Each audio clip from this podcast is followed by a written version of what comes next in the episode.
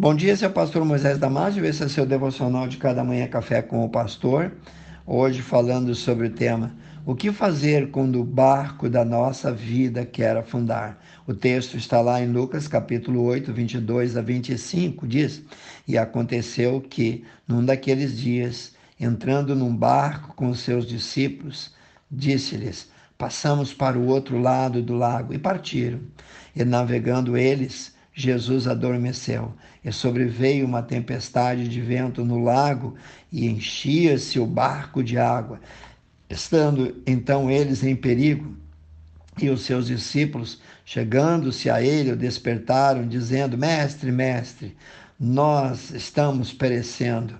E ele levantou-se, repreendeu o vento, repreendeu a fúria da água, e cessaram. E fez-se uma grande bonança. E disse-lhes: Onde está a vossa fé? E eles, temendo, maravilharam-se, dizendo uns aos outros: Quem é este, pois, que até aos ventos e à água manda e eles lhe obedecem? Você notou que o texto diz que no meio da tempestade Jesus adormeceu? O que será que esse pequeno texto está nos ensinando? Bom, no mar da vida, nós precisamos ser sábios e prevenidos em função dos perigos. Devemos chamar Jesus para perto de nós e sentar conosco no barco. Não existe outro salva-vida melhor do que ele.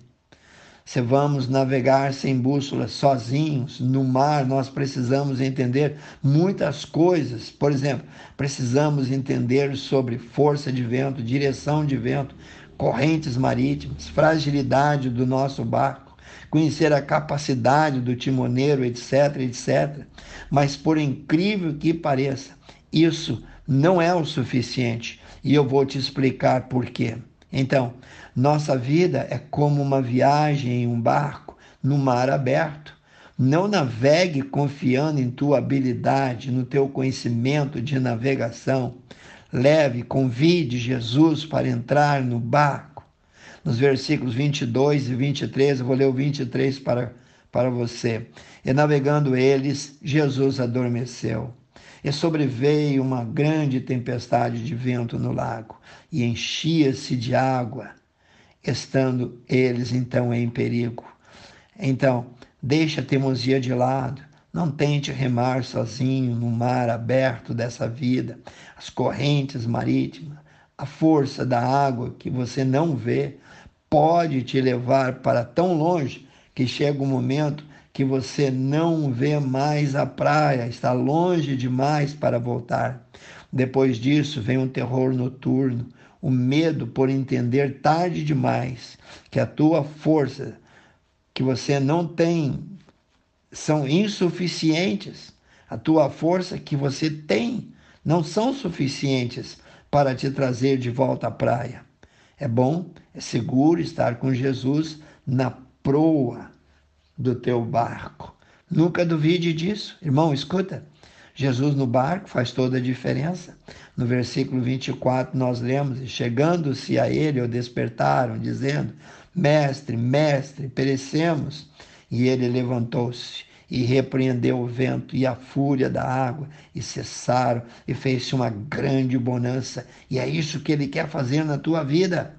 Não importa o tamanho da tempestade, o teu Deus é bem maior. Você não vai ficar admirado, mas Jesus quer te ajudar.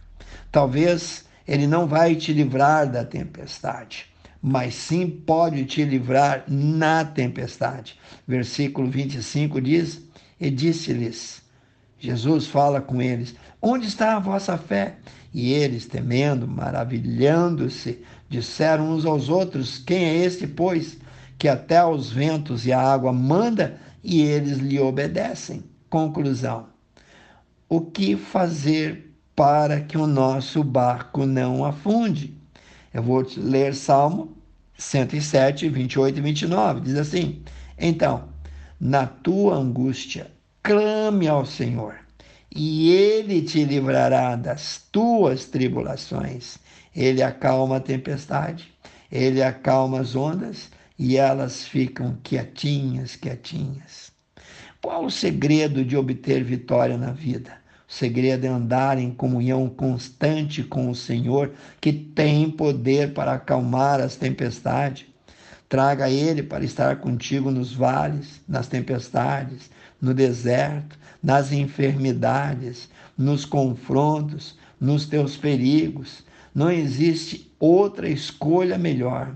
Pense nisso e que Deus te abençoe. Quero orar contigo, amantíssimo Deus e eterno Pai. Tuas mãos são mãos que afagam. Tuas mãos são mãos de amor, de carinho, são, também são mãos de poder, são mãos de milagres, são mãos, Senhor, que acalmam a tempestade, que acalmam o nosso coração. Pai, abençoe cada um que ouviu esse devocional, eu peço em nome de Jesus. Amém. Se você gostou, passe adiante e eu te vejo amanhã em mais um Café com o Pastor.